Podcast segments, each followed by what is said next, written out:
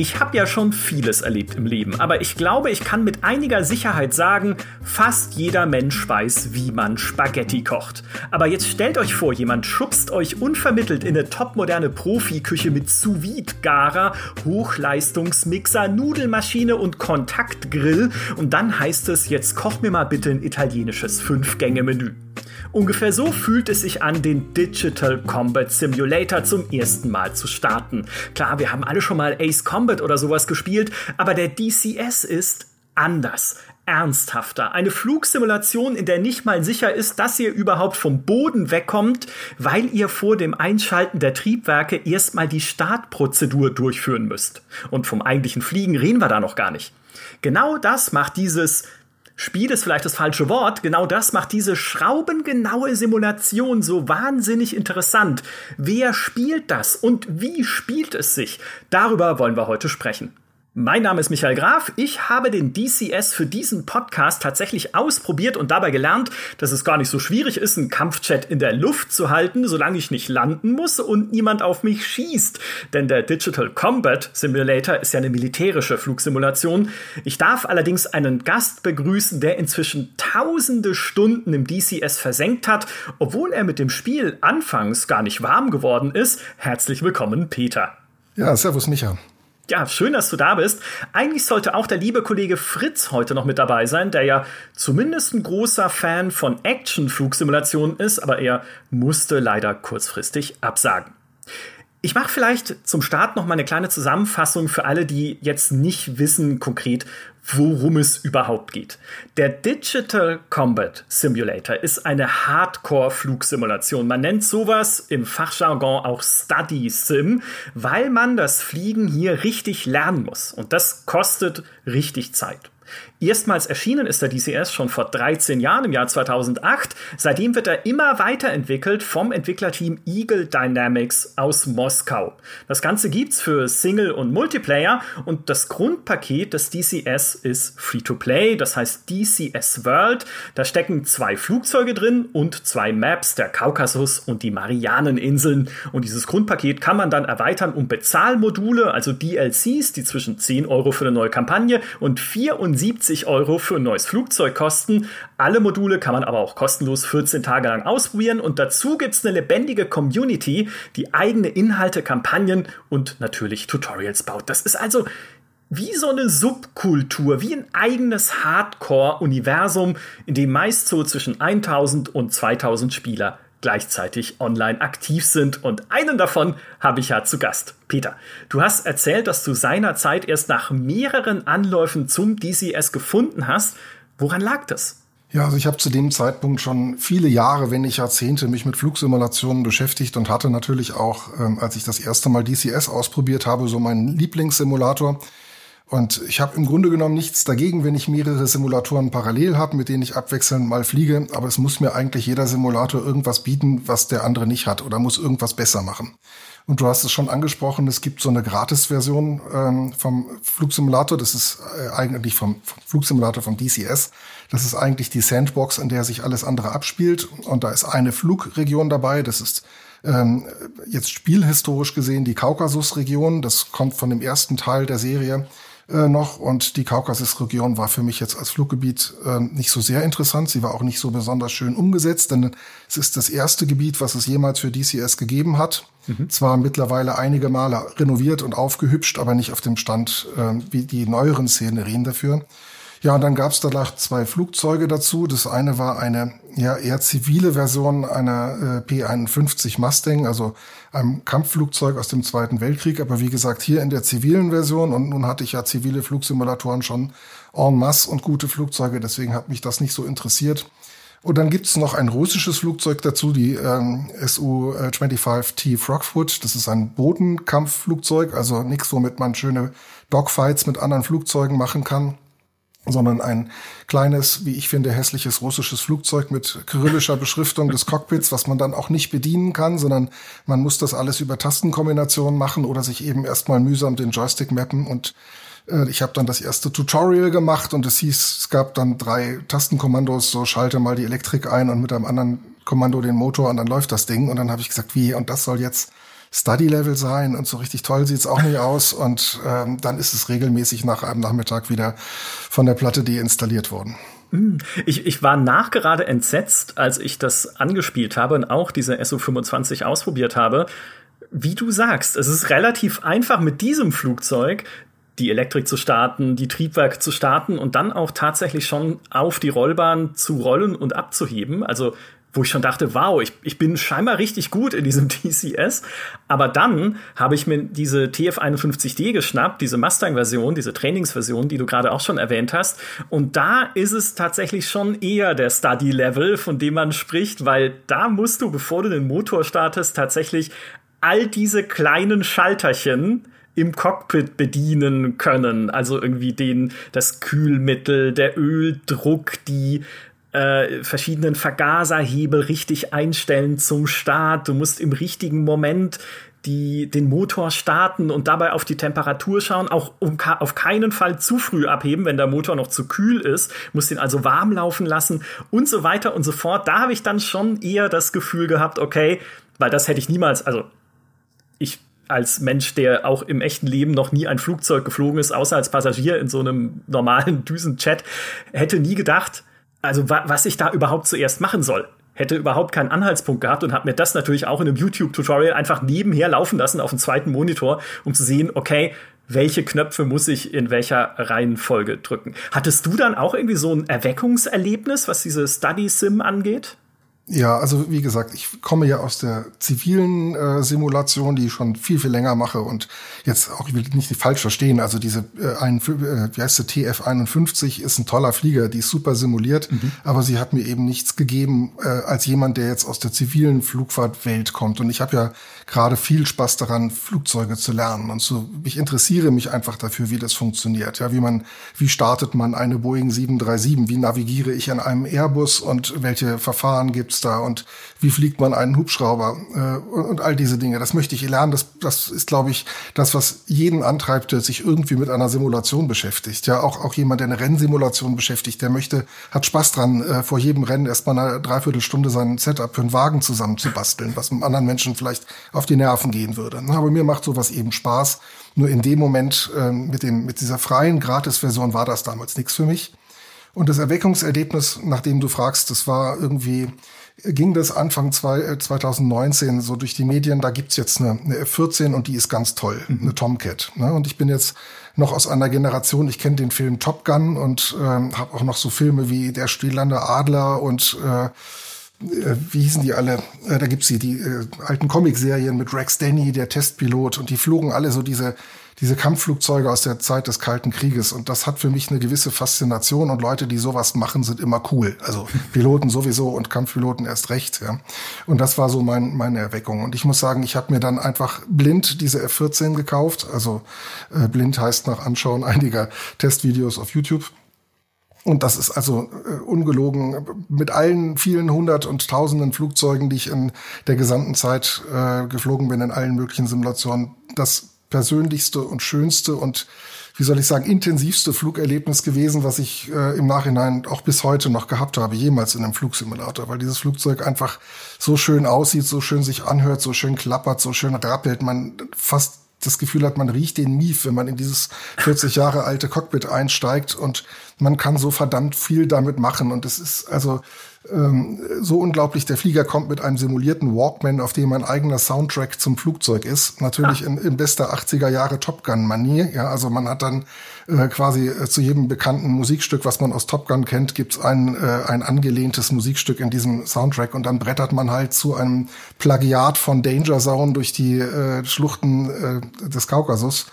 Und das, und dann landet man auf einem Flugzeugträger, nachdem man vorher drei Wochen lang gelernt hat, wie man diese Maschine überhaupt startet. ähm, also das war mein Erweckungserlebnis. Ja, ist schön, dass du, dann hast du meine nächste Frage schon vorweggenommen mit dem dreiwöchigen Lernen. Also du musstest dann aber ne, nicht nur eben dieses schöne Flugzeug einfach fliegen, sondern wirklich auch Zeit investieren, um dir alles einzuprägen, alles zu lernen, was es da dann tatsächlich an Anzeigen und Schaltern im Cockpit gibt, was und wie man es denn dann letztlich auch natürlich im Kampfeinsatz fliegt, weil darum geht's ja auch im DCS. Ja, also es werden im Zusammenhang mit DCS wird oft zitiert äh, 600-seitige Handbücher und solche Geschichten. Ja? Mhm. Ähm, ja, man muss so ein Flugzeug lernen und darin besteht ja der Spaß. Also wenn ich nur auf den Knopf drücken müsste und äh, mein Flugzeug würde laufen und es würde mich automatisch vom Katapult äh, des Flugzeugträgers übers Meer schießen, dann fände ich es langweilig, dann würde es mich, glaube ich, gar nicht interessieren. Aber man muss auf der anderen Seite auch nicht die 600 Seiten ähm, durcharbeiten, um erstmal Spaß mit so einem Flugzeug zu haben. Also ich sag mal, die moderneren Flugzeuge wie jetzt die F-14 oder auch die FA-18, ähm, das sind ja, wie sagt man auf Englisch, Multi-Role-Fighter. Also die können verschiedenste Aufgaben erledigen und haben deshalb ein unglaubliches Waffenarsenal, was man lernen muss.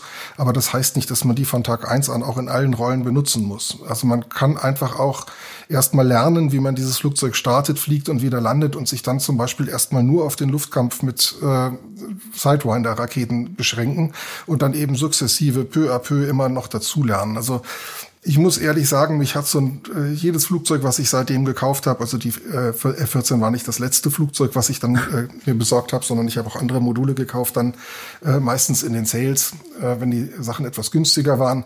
Und ich muss sagen, jedes Flugzeug hat mich gut ein halbes Jahr beschäftigt. Ja. Wow, okay. Aber, aber nicht nur, nicht nur im Lernen. Das ist immer so ein, also ich meine, der Spaß bei, bei DCS ist so mehrstufig. Der erste Spaß ist, wenn man sich dafür interessant, äh, interessiert, tatsächlich das Flugzeug mal zu lernen und ähm, die wichtigsten Dinge damit tun zu können, auch tatsächlich mal eine Waffe einzusetzen. Ähm, ich meine, es ist, das ist äh, einfach eine Herausforderung, mit, mit fast äh, Schallgeschwindigkeit in sechs Kilometern Höhe zu fliegen und dabei ein Ziel von der Größe eines Lieferwagens am Boden noch zu bekämpfen, ja. gleichzeitig der Luftabwehr auszugleich, äh, auszuweichen und äh, zu gucken, dass da nicht noch irgendwelche feindlichen Flieger kommen, äh, die es nicht gut mit einem meinen.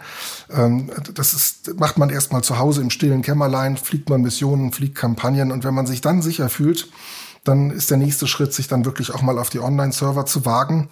Und dort trifft man dann Leute, die das Gleiche durchgemacht haben wie man selber und äh, auch annähernd so viel Zeit da rein in, äh, investiert haben wie man selber. Und man fühlt sich gleich so richtig so ein bisschen unter Profis. Ne? Also das soll nicht heißen, dass Neulinge nicht immer willkommen sind und man denen nicht gerne hilft. Aber man weiß, jeder, der hier fliegt und der hier eine Mission macht, der hat sich mit seinem Flugzeug beschäftigt und der kann das einigermaßen bedienen. Und das ist dann so, ich bin auch Musiker, ne? Ich sag, das ist so wie vorher im stillen Kämmerlein sein Instrument üben und dann kommt der große Moment, wo man auf die Bühne geht und mit den anderen zusammen im Orchester spielt oder in der Band. So, so ist das. Ein bisschen bei DCS auch.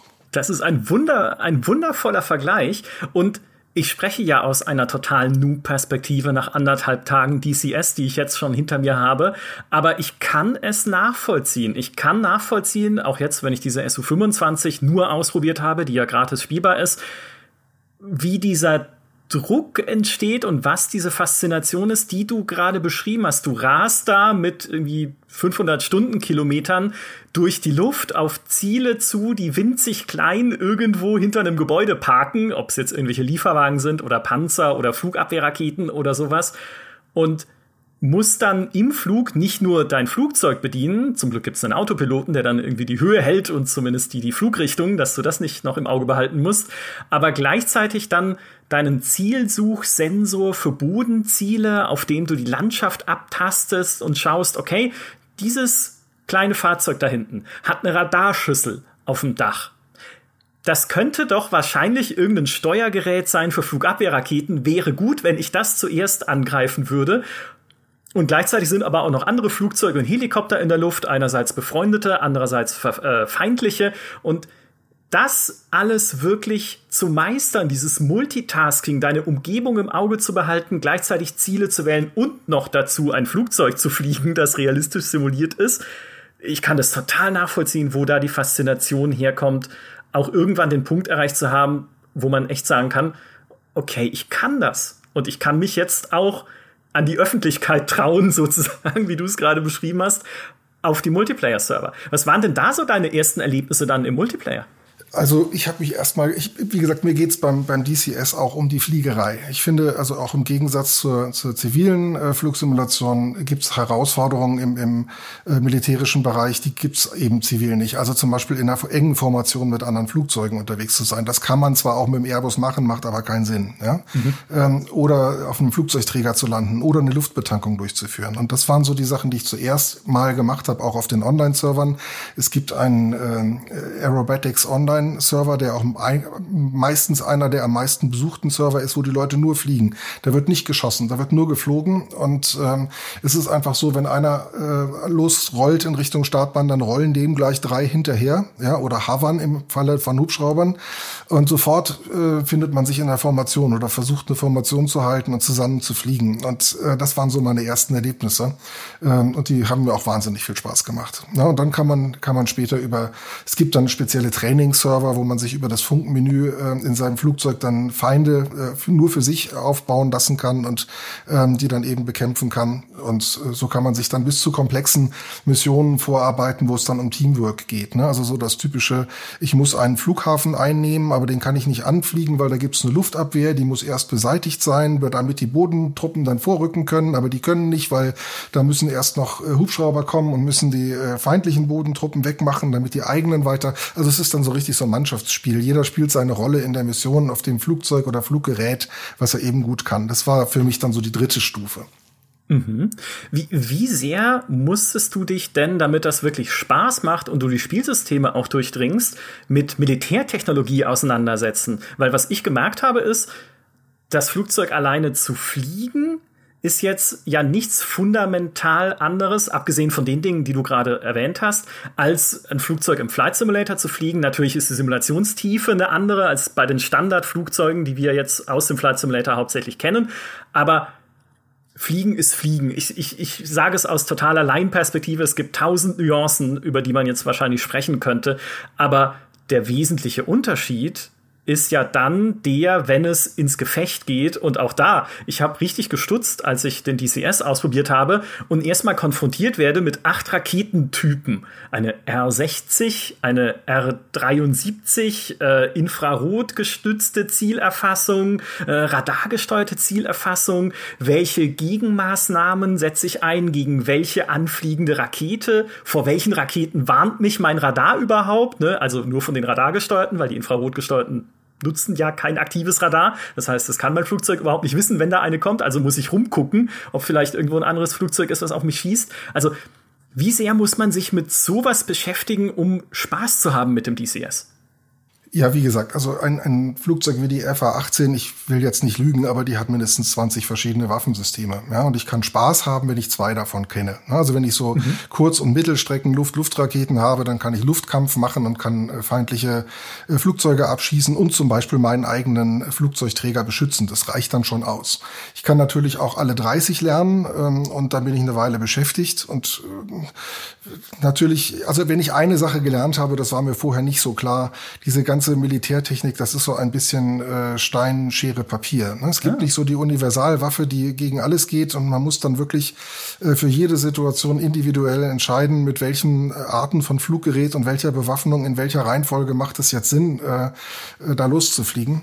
Und äh, das wiederum hat, gibt dem Ganzen so ein bisschen noch so einen strategischen Touch. Aber ja, da muss man sich leider ähm, wirklich durch, ähm, durch die ganzen Tutorials quälen. Und ich will mal so, so ein quantitatives Beispiel geben. Es gibt eine eine deutsche ähm, YouTube-Serie, auch von einem DCS-Experten, der jetzt zu der FA18 etwa 64 Videos gemacht hat mit einer Laufzeit zwischen einer halben Stunde und einer Stunde, also ne, 50, 40, 50 Stunden Video. Mhm. Und von diesen 40, 50 Stunden Video sind maximal fünf Stunden um das Flugzeug und das Fliegen und die Navigation und der Rest sind alles mögliche Waffensysteme. Also die Waffensysteme nehmen einen Großteil dessen ein, ähm, was man lernen kann, aber eben nicht muss über so ein Flugzeug. Mhm. Und jetzt äh, bist du ja nicht nur sehr aktiv im DCS, sondern du fliegst sogar regelmäßig in einer Helikopterstaffel, hast du mir erzählt. Wie bist du, ich wollte jetzt schon fragen, wie bist du da hineingeraten, aber wie, wie ist es dazu gekommen? Ja, also die Helikopterfliegerei war tatsächlich ein wichtiger Grund für mich überhaupt, auch mit zu DCX, äh, DCS zu wechseln oder das so viel äh, zu fliegen, wie ich es jetzt tue, nach der F-14, die ich schon genannt hatte. Ähm, ich kann auch in anderen äh, Simulationen natürlich Helikopter fliegen, aber da ist vieles Kopfsache, viel Kopfkino. Ne? Also ich kann nicht wirklich Leute einladen, die irgendwo hinfliegen. Ähm, ich kann normalerweise nicht wirklich äh, äh, Außenlasten transportieren im Helikopter oder auf einer Fregatte bei schwerem Seegang hinten auf dem Helipad auf dem See, auf der See landen und das alles geht in DCS. Und zusätzlich gibt es da Helikoptermodelle, die ganz, ganz toll simuliert sind. Mhm. Das war erstmal der Grund, warum ich überhaupt Helikopter in DCS geflogen bin, statt sie in einem zivilen Flugsimulator zu fliegen. Und dann habe ich einfach auf einer äh, auf Helikopter-Simulation spezialisierten Webseite, die helisimmer.com, äh, war ein Aufruf eines äh, für ein, ein ursprünglich mal eine deutsche Helikopterstaffel. Ähm, da wurden Piloten gesucht und ich habe mich dann gemeldet. Der Organisator des Ganzen ist ein tatsächlich FAA-zertifizierter Helikopterinstruktor, also ein, ein Helikopterlehrer, der nach amerikanischen mhm. Regeln also auch ausbilden darf und der suchte jetzt Leute für eine Helikopterstaffel. Und mittlerweile ist es ähm, eine Gruppe geworden, die wirklich völlig international ist. Wir haben da Leute von wirklich von Weißrussland bis in die USA. Ich würde mal sagen, die Hälfte der Piloten, die bei uns mitfliegen, sind im wirklichen Leben irgendwie auf die eine oder andere Art Berufspiloten. Also teilweise fliegen die so die Boeing 757 777. Es gibt Leute, die fliegen die kleine Britain Norm Islander, also der so, so ein Inselhüpfer auf Schottland zwischen dem schottischen Festland und den Inseln und die fliegen eben nebenbei oder lernen jetzt Helikopter fliegen in dieser Staffel. Und äh, uns geht's da zu 50 Prozent um Flugtraining, also auch wieder Formationsflüge, bestimmte Flugfähigkeiten, äh, also ähm, Rolling Takeoffs und Landings, Notstarts und Landungen, äh, Autorotationslandungen, eben einfach richtig Helikopter fliegen lernen und die andere Hälfte ist dann der Spaß. Ähm, das ist so wie beim, beim Fußballtraining. Die eine Hälfte ist Konditionstraining und die nächste Hälfte ist dann das Spiel, worauf sich alle freuen. Und das ist bei uns eben auch. Wir fliegen dann am Ende immer noch Missionen. Mhm. Bevor wir dazu vielleicht kommen, was ist eine Autorotationslandung? Das ist etwas, das tatsächlich jeder Flugschüler in jedem Helikopter der Welt lernen muss. Ähm, das ist eben, wenn dir einfach mitten im Flug der ähm, aus irgendwelchen Gründen der Motor ausgeht, kurz gesagt, ähm, den Helikopter dann trotzdem noch heil zu landen. Mhm. Okay, das klingt sinnvoll, sage ich jetzt mal, auch wiederum aus Laienperspektive, das zu üben. Eine Frage vielleicht noch, auch weil du es auch erwähnt hattest. Wenn viele echte Piloten auch mitfliegen, also die im echten Leben auch sehr viel Flugerfahrung haben, du hast ja auch selbst schon mal einen Pilotenschein gemacht, hilft denn echte Flugerfahrung dabei, so eine realistische Simulation auch besser verstehen zu können und besser verstehen zu können, wie das eigene Fluggerät reagiert? Also, was ich immer gerne sage, ist, dass man über eine Flugsimulation jede Menge über das Fliegen lernen kann, aber nicht das Fliegen selbst. Ja. Ne? Und äh, ich weiß, dass es mir natürlich hilft zu wissen, wo im Cockpit irgendein Schalter ist, ähm, um bestimmte Prozeduren nachzuvollziehen. Jetzt, äh, das gilt jetzt für zivile Flugsimulatoren genauso wie für, für DCS. Ja, man kann bestimmte Abläufe im Cockpit ähm, kann man sich sehr gut einprägen, indem man eine Simulation, jetzt sage ich das böse Wort, spielt. Ja aber man kann auf keinen Fall fliegen lernen. Und natürlich habe ich in meiner echten Fliegerei mich um die von dir vorhin angesprochenen militärischen Aspekte wie Sidewinders und Amrams und was weiß ich, JDAMs und JSORs und was es da alles an für Waffen, Bewaffnung gibt, nicht gekümmert. Nein, also mhm. das Einzige, wo ich glaube, dass es mir tatsächlich was bringt oder wo ich immer noch von profitiere aus meiner tatsächlichen Fliegerei, ähm, das ist in dem Fall der Flugfunk. Ähm, ich musste ja auch ein Flug, äh, Funksprechzeugnis machen und ähm, je nachdem, in welcher, äh, in welcher Umgebung oder mit welchen Leuten man zusammen fliegt, also sowohl jetzt auf zivilen Flugsimulatoren als auch in DCS, ähm, dann kennt man zumindest die Sprechfunkphrasen und äh, kann sich da schon mal ein bisschen mit äh, beschäftigen. Mhm. Jetzt hast du die, äh, die Mission auch erwähnt, die ihr fliegt, auch mit der Staffel gemeinsam. Wie kann man sich die vorstellen? Fliegt ihr da so vorgefertigte Kampagnen, die von anderen Usern erstellt werden? Oder Macht ihr einfach Zufallsgenerator-Missionen, was ja auch möglich ist, oder bastelt ihr auch selbst welche? Das ist ein guter, gutes Stichwort, Micha, weil da kann ich ein bisschen was zu diesem Missionseditor erzählen, der bei DCS mit dabei ist. Ja. Äh, also Missionseditor klingt ein bisschen so, als würde man da Geschichten programmieren. Also eine Mission bei vielen anderen Computerspielen ist ja so eine Art Kapitel einer Teilgeschichte, ne? wo dann mhm. irgendein ein Plot dahinter steckt, den man durchspielt. Also ich glaube, dieser, man kann sowas machen mit dem Missionseditor in DCS, aber eigentlich ist es ein Situation Situationseditor. Also man kann damit eine bestimmte Flugsituation vorgeben. Also welche Flugzeuge machen mit, zu welcher Tageszeit, an welchem Ort, äh, zu welcher Jahreszeit, bei welchem Wetter und wo sind irgendwelche anderen Feinde oder Leute, die ich abholen muss oder so. Ja? Mhm. Und das geht sehr, sehr einfach. Einfach Point and Click. Ich wähle mir aus einer Bibliothek mit Dingen, die ich in der Landschaft verwenden kann, in diesem, in dieser digiti äh, digitalisierten Combat-Welt. Also in DCS steckt ja gar kein F für Flight, ne? sondern es ist ja eigentlich äh, Digital Combat Simulator, heißt einfach nur, da werden irgendwelche virtuellen Schlachten simuliert ähm, und äh, nicht nur mit Flugzeugen. Mhm. Ähm, so, und ich kann da einfach Dinge wie Soldaten, äh, aber auch Zivilpersonen Zielpersonen, Fahrzeuge einfach in die Landschaft stellen. Ähm, und das ist auch sehr einfach mit Triggern darauf reagieren, dass ich mit meinem Fluggerät jetzt irgendwie den Dingern nahe komme. Ne? Und ähm, wir machen die Missionen sind dann oft einfach nur, äh, ich muss zum Beispiel im Gebirge ver verirrte Wanderer finden. Dafür nehme ich einen Hubschrauber, der eine Wärmebildkamera hat, die ich normalerweise dafür nehme, um Ziele zu identifizieren. Da suche ich mir jetzt eben meine Wanderer im Wald. Und wenn ich in die Nähe komme, dann schießen die Leuchtkugeln ab und ich weiß, ach, da ungefähr in der Gegend muss ich gucken. Ne? Ähm, oder es gibt auch mal Kampfmissionen, wo es dann eben heißt, okay, da ist ein Gebiet um, umringt von Feinden, wir müssen da irgendwie rein und müssen da eingeschlossene Zivilisten rausholen. Ähm, so ähnlich wie das jetzt in Kabul tatsächlich war, ja, vor ein paar Tagen. Mhm. Ähm, und äh, dann gibt es da tatsächlich Leute, die ich einladen kann in meinen Hubschrauber. Wie gesagt, wenig Kopfkino, viel ist echt so in dem Missionseditor. Man sieht die Leute dann laufen, die kommen dann zu einem, steigen in den Helikopter. Der Helikopter wird dadurch tatsächlich schwerer, als er war, als man reingeflogen ist. Ja, und äh, es kann eben auch sein, dass andere Leute mit anderen Fluggerät dabei sind, die einem Deckung geben, ja, dass man da nicht überrannt wird, während man äh, da reinlandet. Ähm, also diese Sachen sind schnell gemacht, diese Missionen, die müssen nicht von der Community kommen oder gekauft werden, die kann man sich eben auch selber in ein paar Minuten zusammenklicken und wir haben da eben äh, engagierte Mitglieder bei uns in der Staffel, die das so ein bisschen vorbereiten für die anderen, für den Abend. Mhm. Äh, wenn du die Leute erwähnst, die du retten musst, das sind dann computergesteuerte Zivilisten wahrscheinlich, denke ich. Ja, also wir, wir nehmen zum Einladen nehmen wir meistens dann äh, so Soldatentrupps, die wir da äh, positionieren mhm. und die kann man im Missionseditor kann man die markieren als transportbar, also transportierbar. Ja? Und äh, wenn man dann in die Nähe kommt, dann hat man die Wahl über das eingebaute Funkmenü zu sagen, so die möchte ich jetzt einladen und dann setzen die sich in Bewegung und äh, trotten dann auf den äh, unseren Hedi in dem Fall zu und steigen ein und man fliegt dann mit denen weg und kann sie woanders wieder ausladen. Okay, genau, weil was ich meinte, ist, es sind keine anderen Spieler in dem Fall, die da am Boden rumlaufen, weil ich äh, gelesen und gehört hatte, dass es für den Digital Combat Simulator ja auch dieses Combined Arms Bodenkampfmodul gibt, dieses Combined Arms, genau.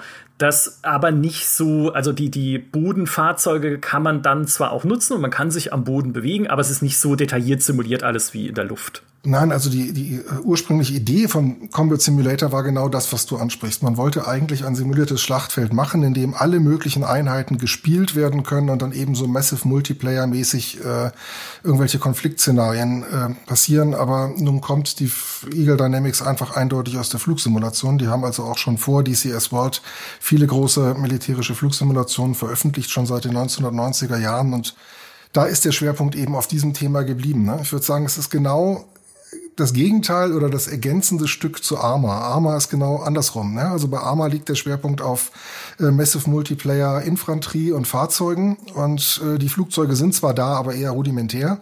Und DCS ist genau andersrum. Ne? Das sind die Flugzeuge eben das, äh, das detailliert simulierte und alles, was am Boden passiert, ist eher rudimentär. Mhm. Und man kann Infanterieeinheiten tatsächlich auch nur mit diesem Modul, äh, von dem du sprichst, während einer laufenden Mission aktiv ähm, irgendwie steuern, indem man auf so eine Art Übersichtskarte so taktische Befehle gibt, wo die jetzt hin sollen. Aber man kann nicht in einer First-Person-Perspektive oder Third-Person-Perspektive hinter den Leuten herlaufen und die dann irgendwie in Echtzeit steuern. Soweit geht's dann nicht. Ah ja, okay, also so ein bisschen so Echtzeitstrategie-mäßig eigentlich.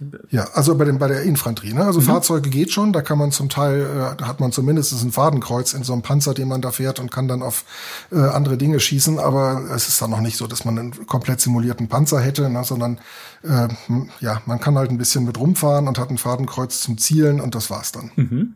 Wie wichtig ist denn, wenn ihr so eine Mission gemeinsam spielt, die Kommunikation untereinander, weil du gerade vorhin auch schon den Flugfunk erwähnt hattest? Ist, glaube ich, sehr wichtig. Also überhaupt, auch wenn man auf dem Server ist und auch nicht in einer Staffel fliegt, ähm, es ist immer schön, wenn man mit den anderen Leuten reden kann.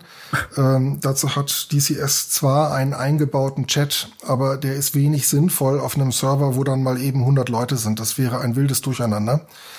es gibt ein, ein Freeware-Programm, was ich unbedingt empfehlen würde, wenn man vorhat, auch mal online zu fliegen. Das nennt sich Simple Radio Standalone, also SRS for DCS, ja, Simple Radio Standalone für DCS. ist einfach ein, ähm, ein gratis Modul. Das wird tatsächlich als Modul auch in den äh, DCS eingeklinkt und man hat dann noch ein kleines Control-Panel daneben und das simuliert echten Flugfunk. Und da kann man sich dann einfach mit seinen Freunden auf einer bestimmten Frequenz treffen, ähm, während man so auf so einem Server spielt und dann miteinander funkt funken und es klingt auch richtig wie Flugfunk. Es klingt nicht wie ein Chat, äh, wie so ein äh, Teamspeak oder Discord oder sowas, sondern es klingt richtig verrauscht und verknackt wie Funk. Und je weiter, weiter man voneinander entfernt ist, umso rauschiger und knackiger wird das. Ähm, und ähm, ja, wie gesagt, dann kann man sich einfach auch auf einem Server, auf dem 50 Leute sind, äh, mit fünf Leuten eine Frequenz ausdenken, die noch nicht benutzt wurde ähm, und kann da eben miteinander funken und sich gut verständigen. Also würde ich absolut unbedingt empfehlen. SR, äh, dieses Simple Radio Standalone kostet ja nichts und macht die Sache noch mal eine ganze Menge realistischer. Und wenn man kein einziges Wort spricht, macht es das schon besser. Ja? Also ich, äh, ich gehe einfach auf den Server und höre auf meinem Kopfhörer echten Flugfunk verrauscht und verknackt wie von richtigen Piloten mit russischem Akzent und amerikanischem Akzent und ähm, also das trägt schon, wenn man selber kein einziges Wörtchen selber funkt, unglaublich zur Atmosphäre bei. Ja, oh, glaube ich gerne. Das, das kann ich mir sehr gut vorstellen. Ich fand das ja schon im Flight Simulator, wo das einfach nur computergenerierte Sprüche sind, die wenig Sinn ergeben, auch zum Teil, aber selbst da fand ich es schon sehr atmosphärisch. Klingt sehr, sehr cool. Was also ich habe vorhin gesagt, mir hat die äh, meine, mein Flugfunk geholfen. Jetzt muss man natürlich sagen, auf diesen Servern, gerade in den Missionen, äh, da wird mit, mit Brevity Codes gefunkt und die musste ich noch mal also komplett neu lernen. Ich habe am Anfang kein Wort verstanden. Ja, das geht dann so Bogey Dope, äh, Bandit, äh, Bullseye, 350, 425, Angels 20 und ich habe nur mit den Augen geheult und kein Wort verstanden. ähm, aber es, wie gesagt, es trägt unglaublich zur Atmosphäre bei. Ja, das musste ich auch erst lernen, weil so reden auch teilweise die YouTuber, deren Guide-Videos ich mir angeschaut habe, um meine Flugzeuge zu verstehen. Also äh, ja, das ich ja ich, ich weiß, äh, wo, woher du woher du kommst. Wenn ihr da Multiplayer spielt, was bevorzugst du dann? Spielt ihr lieber gegen KI-Gegner oder gegen andere Menschen? Also wir jetzt im, äh, bei uns in der Staffel, wir spielen ausschließlich gegen KI, weil wir ja ein Team sind, was zusammenspielt und was sich koordinieren will und eben auch diese Koordination lernen muss.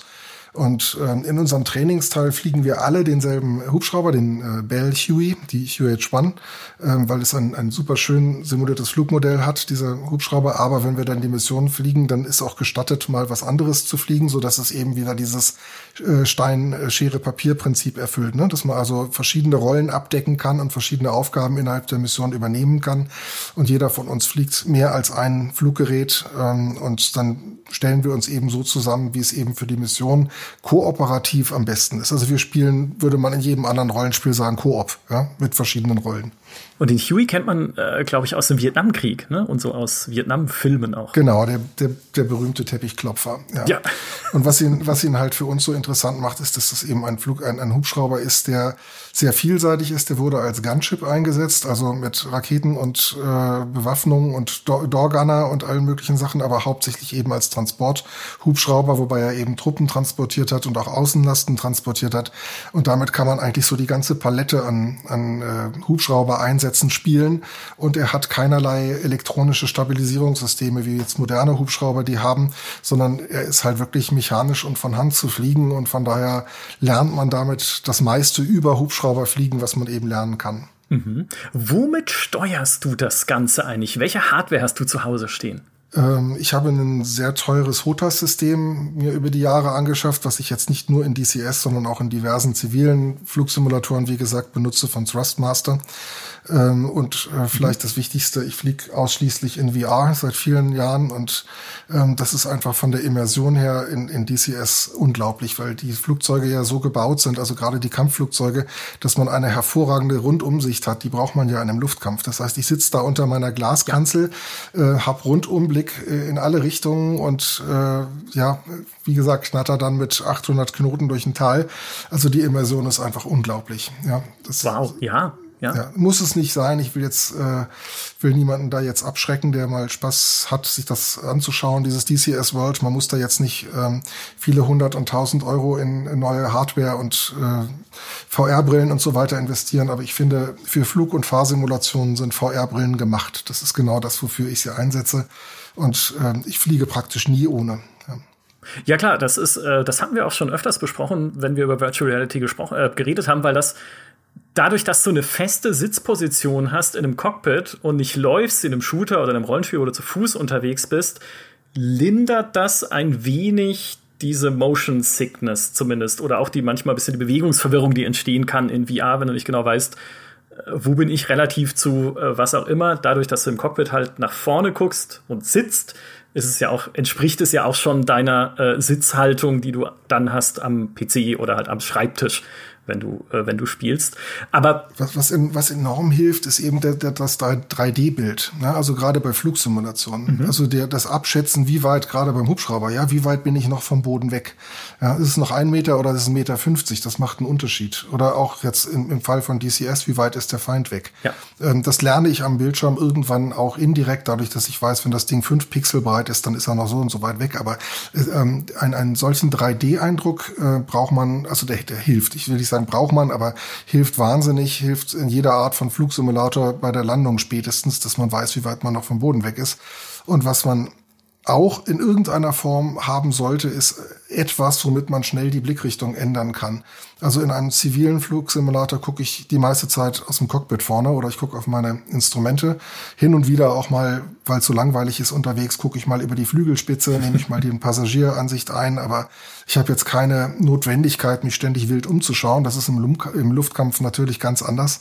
Ähm, da brauche ich eine, also die, ich weiß nicht, wie man es auf Deutsch sagt. Auf Englisch ist es die Situational Awareness, also mhm. ähm, die die Wahrnehmung der des, der Umgebung, der Situation, in der man sich befindet. Man muss sich ständig umschauen und und ähm, das kann man unter anderem mit einer VR-Brille sehr gut machen. Das ist allerdings die teurere Alternative. Die weniger teure ist dann sowas wie ein Head-Tracker, so ein Track-IR oder sowas reicht auch, ist deutlich günstiger als eine VR-Brille, ähm, ist aber eben auch zu empfehlen, weil man einfach ähm, in so einem Kampfflugzeug ständig beide Hände an, äh, am, am Throttle und Stick hat, ne, HOTAS, Hands-on Throttle and Stick. Mhm. Ähm, man hat beide Hände äh, belegt und kann dann jetzt nicht noch mit der Maus sich umgucken. Also man braucht einfach noch irgendwas, womit man sich umschauen kann. Ähm, und deswegen würde ich empfehlen, zumindestens, wenn man es wenn man es eine Weile probiert hat und dann sagt, ähm, ja doch, macht mir Spaß, dann vielleicht in so einen Headtracker zu investieren. Mhm. Wenn du in VR spielst, wie schwindelfrei bist du? Weil ich stell's mir bei einem Hubschrauber vielleicht noch nicht so schlimm vor, weil da fliegt man jetzt nicht, vielleicht nicht die allergewagtesten Manöver, aber schon in so einem Jet, weiß ich nicht, meinst, meinst du, da muss man schon eher der schwindelfreie Mensch sein, um das in VR dann genießen zu können? Ist genau andersrum. Der Hubschrauber ist viel schlimmer, weil der, viel, ja, weil der viel schneller um die Hochachse dreht.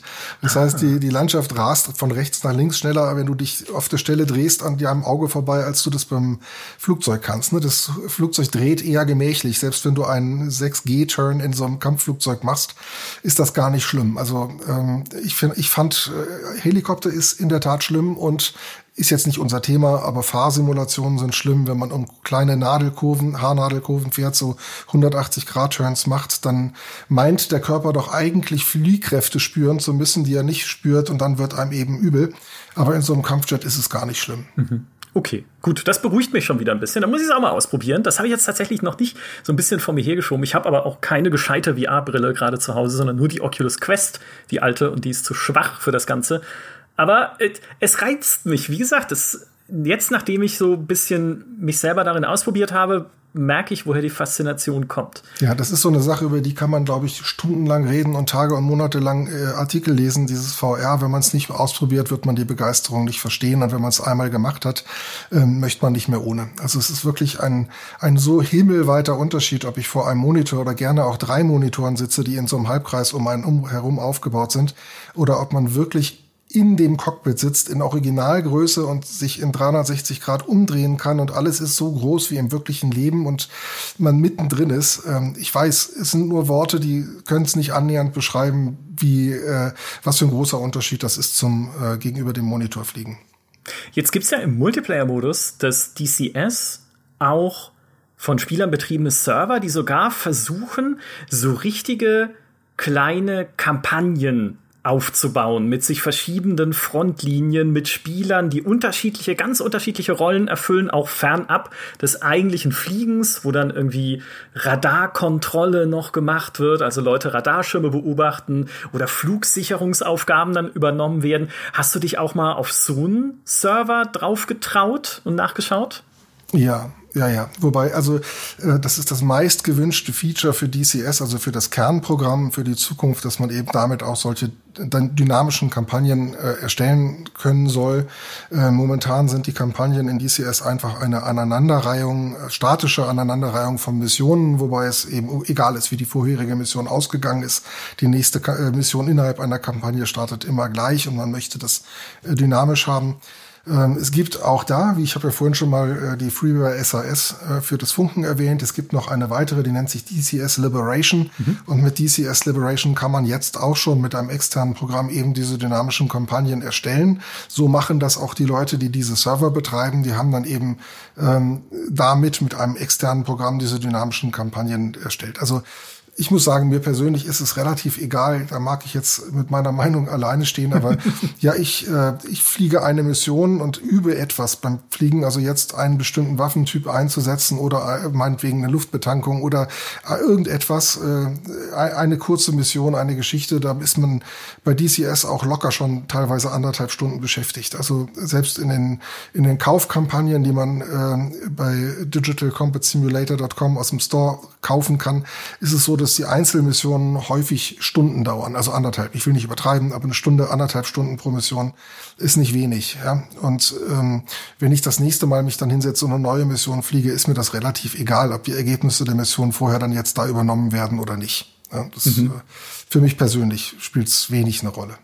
Ja, ich kann auch verstehen, wo in der Community einfach dieser Wunsch herkommt. Einerseits, weil es das ja schon mal gab früher, so in Falcon 4.0 und den, so einer der, der, also der Klassiker der Flugsimulation, kann man fast schon sagen, der auch immer zitiert wird, wenn es um tonnenschwere Handbücher geht.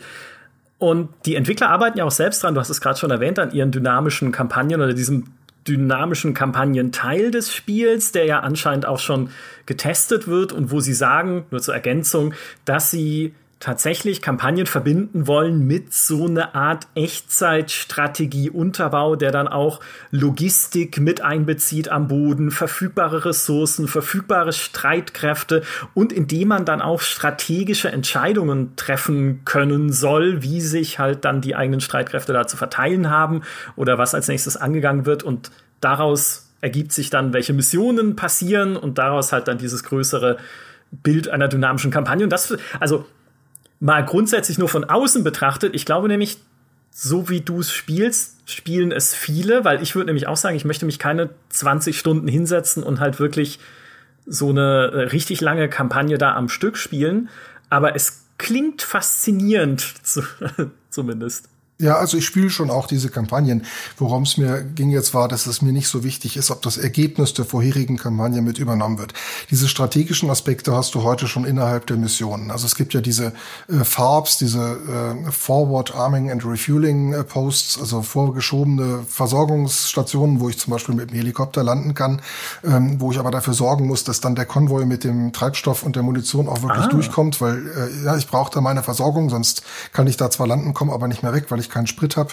Ähm, also so dieses bisschen äh, Versorgungsmanagement und sowas, das kann man in die Missionen heute auch einbauen. Das geht alles. Nur es spielt dann eben alles innerhalb einer Mission. Nur könnte eine Mission natürlich theoretisch zeitlich auch unendlich lang sein. Ja, ja wenn ich da fünf Wellen von Feinden einbaue, die zeitlich getriggert im Abstand von jeweils einer Stunde ankommen. Also man kann schon auch beliebig lange Missionen machen. Nur ähm, worum es bei der dynamischen Kampagne ja geht, ist abgeschlossene Kapitel zu haben, die jeweils den Ausgang des vorangegangenen Kapitels mit übernehmen. Und das finde ich jetzt so nicht so wichtig. Ich bin ja als Einzelperson nicht jemand, der den Krieg entscheidet. Ja. Äh, weil du gerade diese, diese Betankungskonvois erwähnt hast, fahren dann da wirklich kleine Lastwagen über die Karte, die du dann versuchst zu beschützen vor Panzern und Co.? Ja, ganz genau. Ich sag ja, wenig Kopfkino, sondern da ist dann wirklich alles da, was, was da so mitspielt. Sehr, sehr cool. Was ich ja auch als jemand, der den DCS zwar kennt, auch weil wir im Forum öfters immer wieder äh, darauf hingewiesen wurden, hey, mach doch mal mehr über den DCS und weil wir natürlich letztes Jahr so im Lichte des Flight Simulator Booms auch angefangen haben, äh, auf YouTube ein paar Videos zu veröffentlichen mit einem deutschen YouTuber zusammen, mit dem Rakusan, äh, von denen Fritz jetzt noch viel mehr erzählen könnte, wie sie entstanden sind. Leider ist er jetzt, wie gesagt, heute äh, nicht dabei. Aber als jemand, der trotzdem das alles kennt, was ich jetzt erst bei der Recherche rausgefunden habe, ist, wie sehr der DCS nach wie vor weiterentwickelt wird und wie viel die Entwickler da auch, bei ein paar Sachen nicht so viel, weil sie halt dann vielleicht auch noch nicht so weit sind, wie bei dieser dynamischen Kampagne, dass man viel drüber reden kann, aber sie halt doch immer wieder den Kontakt zur Community suchen und sagen, hey, im nächsten Jahr wird es die folgenden neuen Flugzeuge geben, die folgenden neuen Maps, wir arbeiten an diesem und jedem neuen Grafikeffekt. Ich glaube, neue Wolken gab es jetzt gerade erst im Jahr 2021. Ähm, glaubst du, dass diese Kommunikation der Entwickler wichtig ist für diese Community und wie erlebst du die Stimmung in dieser Community insgesamt? Also erstmal bin ich froh, dass es so eine, so eine starke und treue Community gibt und mhm. die Art und Weise, wie Eagle Dynamics da kommuniziert äh, mit ihren Roadmap-Videos, die sie ja regelmäßig auch veröffentlichen, ähm, finde ich toll. Sie, es gibt jede Woche einen Newsletter, ähm, in dem über die jeweiligen Fortschritte berichtet wird. Es gibt in der Regel einmal im Monat äh, ein Update der Simulation, zumindestens der, ähm, der Beta. Version, der Open Beta. Übrigens, das sei auch ganz wichtig dazu gesagt, wenn sich jetzt jemand äh, das mal runterladen möchte zum Ausprobieren.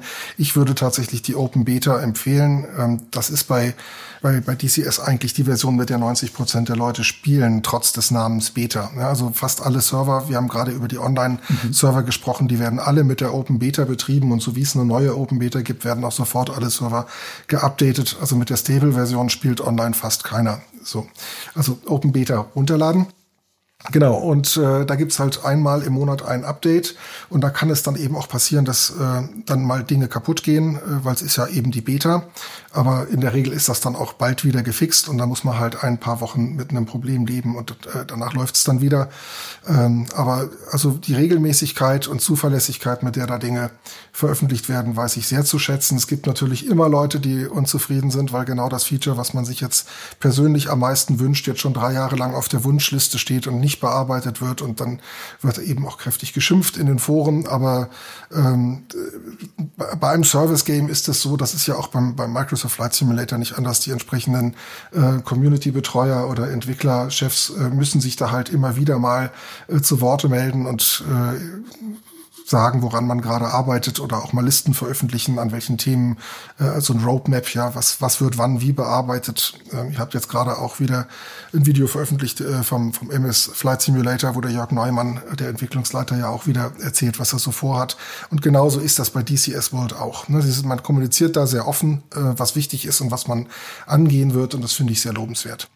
Ja, auf jeden Fall, genau, das kann ich nur unterstreichen, weil das bei vielen Service Games zwar langsam wieder mehr gemacht wird, ne, du hast gerade den Flight Simulator erwähnt, andere machen das auch, aber außerhalb des Crowdfundings auch lange Zeit doch vernachlässigt wurde, weil Crowdfunding-Projekte müssen es machen, die leben ja im Wesentlichen davon, dass sie Fortschritt zeigen können und vielleicht dadurch auch wieder neues Crowdfunding-Kapital irgendwie, ja, irgendwie einsammeln können.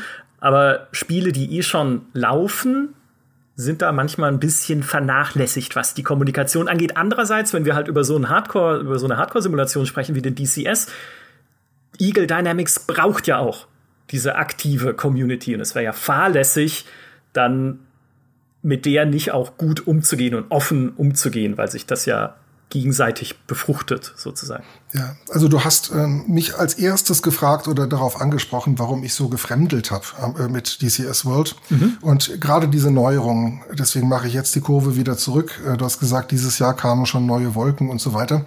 Ich glaube, jetzt ist es sehr viel leichter, einen Einstieg zu finden in DCS World aus mehreren Gründen. Erstens ist es viel schöner geworden, unter anderem durch die tollen Wolken, die man dieses Jahr eingeführt hat. Es gibt seit wenigen Wochen, äh, zu dem Zeitpunkt, wo wir das jetzt hier aufnehmen, ähm, noch eine zweite Gratis-Umgebung, also nicht nur die uralte Kaukasusregion, sondern auch die Marianeninseln sind jetzt äh, Teil der Gratisversion und die hat zwar nicht so ein großes Landgebiet, äh, diese Szenerie, aber dort, wo Landgebiete sind, also die Insel Guam zum Beispiel, ist unglaublich detailliert äh, modelliert. Also da hat man äh, Wäsche, die trocknet in den Hinterhöfen der Häuser und überall stehen Autos rum und es ist also bis ins kleinste Fitzelchen äh, sind die Städte da ausmodelliert. Sehr, sehr viel schöner als in der Kaukasus-Map. Mhm.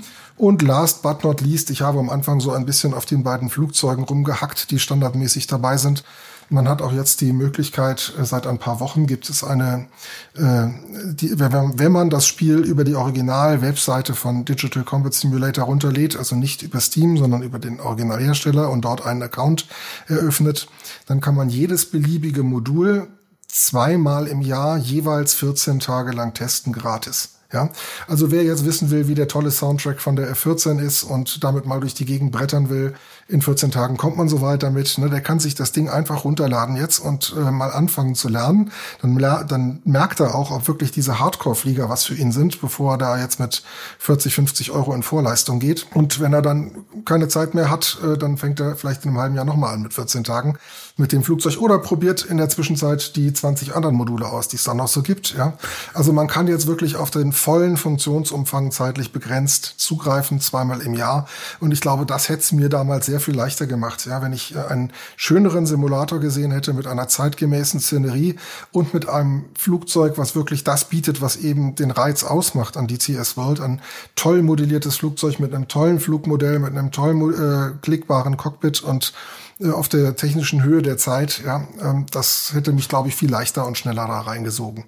Ja, ich, wie gesagt, wenn ich als der totale Flugsimulations-Noob schon jetzt mit diesem Starterpack, was es auf Steam gibt in DCS World, da reingezogen werde und mich gerne auch damit beschäftige. Natürlich unterstützt von der Community, von YouTube-Videos, die mir helfen, aber ohne mir jetzt auch groß irgendwie natürlich zusätzliche Hardware zuzulegen, weil ein Video, das mir sehr geholfen hat, war da gibt's viele von, aber das war das erste, auf das ich gestoßen bin, von einem englischsprachigen YouTuber namens Tuvas, der Tuvas ist auch ein schöner Name, wenn er so sagt, äh, mach was, aber wird anders geschrieben. Ich verlinke es dann auch gerne auf gamestar.de in der Podcast-Beschreibung, wo es einfach nur darum geht, wie mappe ich die wichtigsten Funktionen meiner SU25 auf ein Gamepad? Und ich habe ja sonst nichts. Ich habe leider keinen Joystick mehr. Der letzte, den ich hatte, ist schon vor vielen Jahren äh, über den Jordan gegangen und seitdem habe ich mir auch keinen mehr angeschafft. Aber ein Gamepad liegt hier immer rum. Und Natürlich ist das teilweise ein bisschen fingerverknotend und auch da, man muss lernen. Du musst halt so dieses Fingergedächtnis entwickeln, weil Buttons teilweise dreifach belegt sind. Also du musst dann Modifier-Buttons zuweisen, die du gedrückt halten musst, um wiederum andere Funktionen auswählen zu können. So wie man es früher auch von den Tastaturbelegungen von Flugsimulationen kannte, wo es dann irgendwie Steuerung, Shift und Alt halten plus A ist dann irgendwas. Äh, so ist es auf dem Gamepad auch.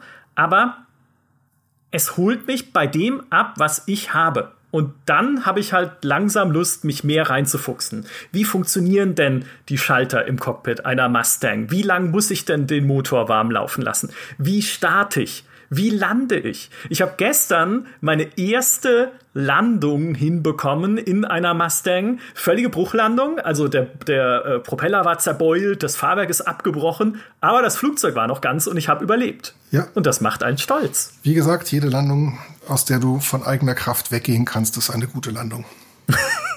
ja, ganz genau. Ganz genau. Nein, also ich denke auch, die, meist, äh, die meisten Leute lernen heute nicht mehr aus den oft zitierten 600-seitigen Handbüchern, ähm, sondern eher aus YouTube-Videos. Da gibt's eben besagte äh, Serien quasi zu jedem Flugzeug, sowohl in englischer als auch in deutscher Sprache.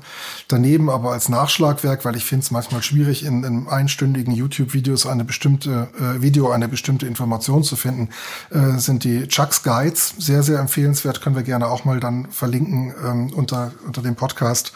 Da gibt es von einem äh, Mann namens Chuck Owl, der macht sehr aufwendig gestaltete äh, Manuals mit viel Illustrationen und vielen Bildern, die gut strukturiert sind und deutlich besser als die Originalhandbücher und die einen eben wirklich schnell eine bestimmte Information finden lassen.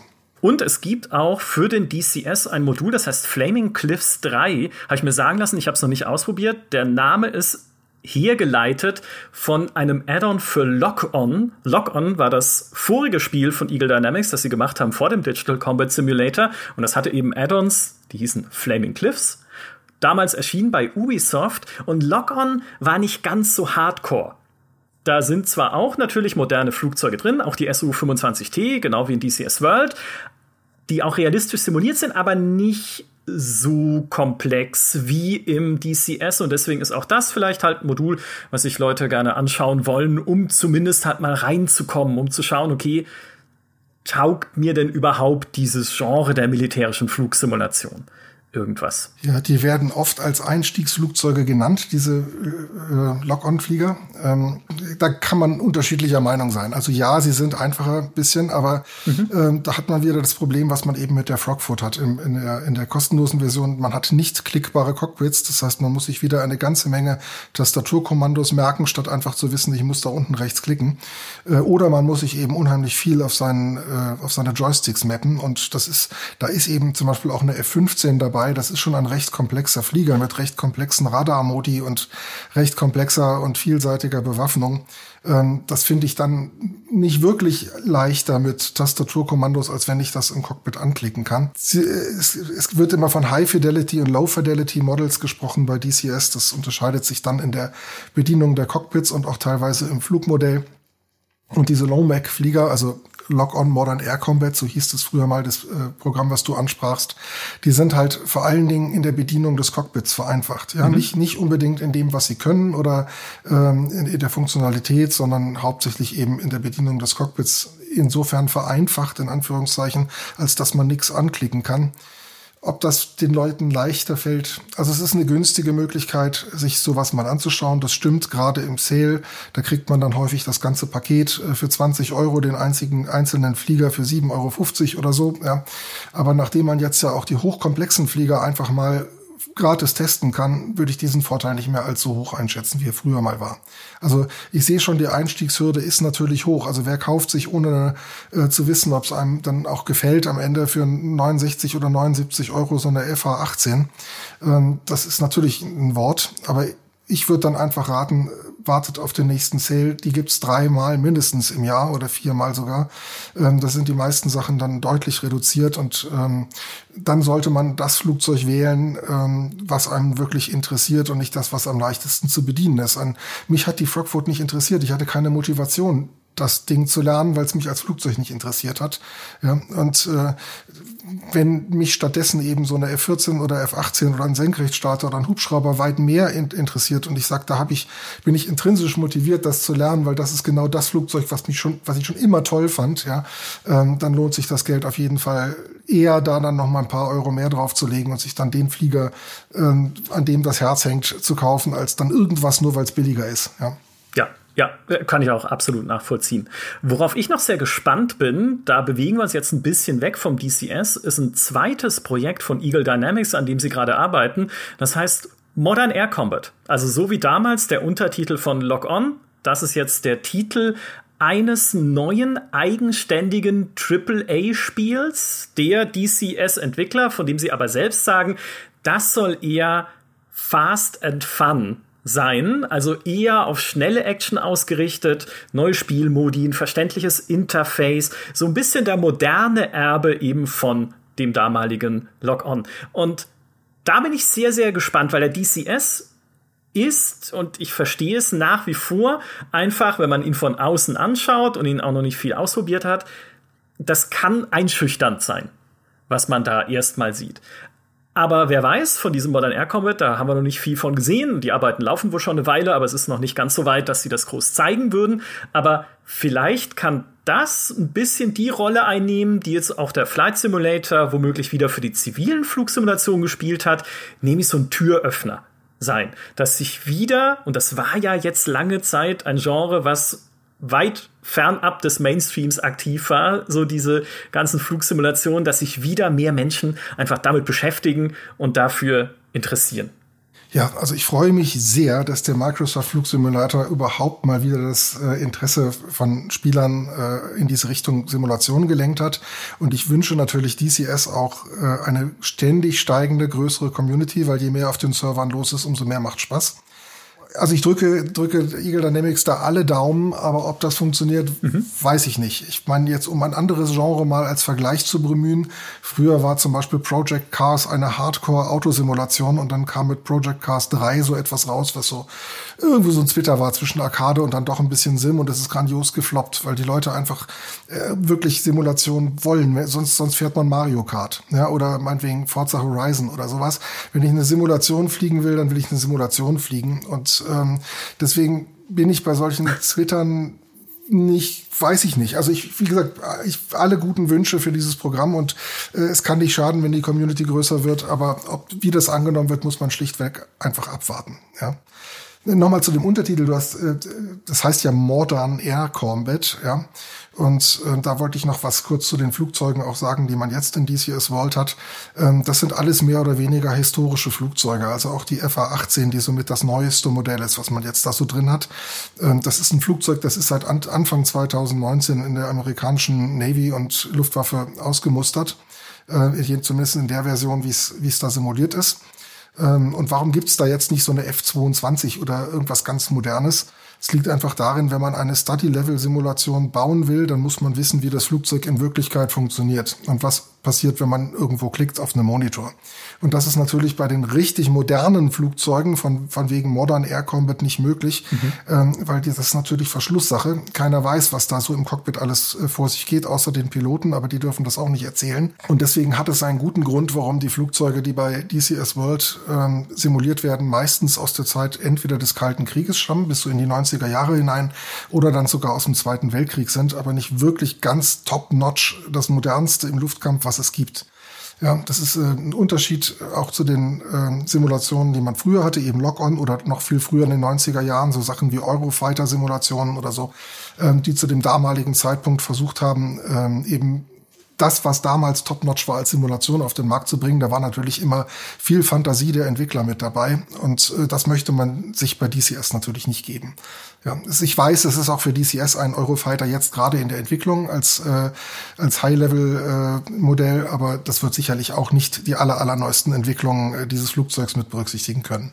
Jetzt gebührt dir die Goldmedaille der Podcast-Gäste, denn du hast es geschafft, eine Frage, eine meiner Fragen zu beantworten, die ich tatsächlich hatte in der Vorbereitung auf diesen Podcast, die ich dir aber gar nicht stellen wollte, nämlich genau das, wo sind denn die wirklich modernen Flugzeuge? Aber ja, perfekt, weil ich erinnere mich natürlich auch noch damals an 1997, 98, die F-22-Simulationen, F-22 Raptor damals von Nova Logic, F-22 Air Dominance Fighter von DID. Äh, ich weiß auch noch, der GameStar-Vergleichstest damals, vor dem ich saß und gedacht habe, was, was ist jetzt los? Weil beide haben 84 Punkte bekommen und ich dachte mir so, ja, aber welches ist denn jetzt besser? Aber sie hatten unterschiedliche Stärken. Aber genau das habe ich mich gefragt, ja, wo sind denn diese modernen Flugzeuge im DCS? Und dank dir weiß ich es jetzt. Also hervorragend. Also es gibt Mods tatsächlich, äh, könnte man übrigens auch nochmal erklären, was der Unterschied zwischen einem Modul und einem Mod ist, aber es gibt Mods, äh, die auch diese Flugzeuge so ein bisschen ins Spiel bringen, aber äh, Mods sind in der, bei DCS World immer ein Problem. Also ich meine, in einem, äh, jetzt beim Flight Simulator von Microsoft, da kann ich mir beliebige Zusatzszenarien an Flugzeuge einfach von den einschlägigen Webseiten runterladen, dann installiere ich die, dann habe ich die und dann fliege ich damit. Ähm, das ist bei, äh, bei DCS ein bisschen problematisch, weil ähm, gerade der Multiplayer-Teil ja sehr im Mittelpunkt steht. Und wenn ich mir dann etwas runterlade, was wer anders nicht hat, äh, was der nicht sieht, wenn wir auf demselben Server sind, das, das funktioniert nicht. Ne? Also wenn ich jetzt mit einer F22 angeflogen käme und mein Gegenüber wüsste gar nicht, was eine F22 überhaupt ist im Simulator, ja, äh, was soll der dann darstellen? Wie soll so ein Luftkampf aussehen? Deswegen das Besondere an diesen Modulen ist, egal ob ich die nun kaufe oder nicht kaufe, sie sind vom, vom Zeitpunkt der Veröffentlichung an, und zwar egal, ob sie von Eagle Dynamics oder von irgendeinem Zulieferer sind, von einer Drittfirma, jetzt wie, weiß ich nicht, Heatblur Simulations oder so, Raspberry, die da alle so Module äh, produzieren, die sind eingebaut in das Hauptspiel. Man hat also, auch wenn man es nicht kauft, eigentlich eine abgespeckte Version dieses Moduls ab dem Zeitpunkt, wo das Modul erschienen ist, in seinem Spiel mit drin. Und dadurch weiß DCS jederzeit, wie es mit diesem Modul umgehen muss. Zum Beispiel Emissionseditor. Da weiß es dann, äh, okay, ich habe zwar jetzt, ich persönlich habe jetzt dieses Modul nicht, aber ich möchte gerne diesen Flieger in meiner Mission vorkommen lassen. Jetzt muss der Missionseditor aber wissen, ja, welche Bewaffnung darf ich denn diesem Flieger mitgeben? Was ist denn da realistisch? Ja? Ähm, und insofern ein Modul ist etwas, was egal ob man es kauft oder nicht, ab dem Zeitpunkt des Erscheinens konsequent im, im Kern des Spiels verbaut ist. Und ich kaufe sozusagen mit dem Modul nur das Recht, dieses Modul auch zu fliegen und eine etwas detailliertere Version natürlich. Also so ein, ein Modul, was ich nicht fliegen darf, braucht in meiner Simulation kein Cockpit. Ja? Aber es braucht, aber mein, meine Simulation muss wissen, ähm, wie verhält sich dieses Flugzeug, was darf, was hat es an Bewaffnung. Es ist, es ist dem Simulator bekannt. Ja? Und das ist bei Mods eben anders. Eine Mod kann ich mir zwar lokal bei mir installieren. Ähm, da gibt's also ganz, ganz viele Community-Mods auch auf der äh, Website von Digital Combat Simulator. Das fängt von Bemalungen für die Flugzeuge an, geht über Missionen bis hin eben zu ganz eigenen und teilweise auch sehr hochkomplexen Flugzeugen. Es gibt viele, äh, zwei, drei zumindest sehr hochkomplexe Freeware-Flugzeuge für den äh, Combat Simulator mit voll klickbarem Cockpit, mit tollem Flugmodell, die man sich auch runterladen und installieren kann. Nur die sind halt auf keinem dieser Server unterstützt. Im Gegensatz zu den, zu den offiziellen Modulen.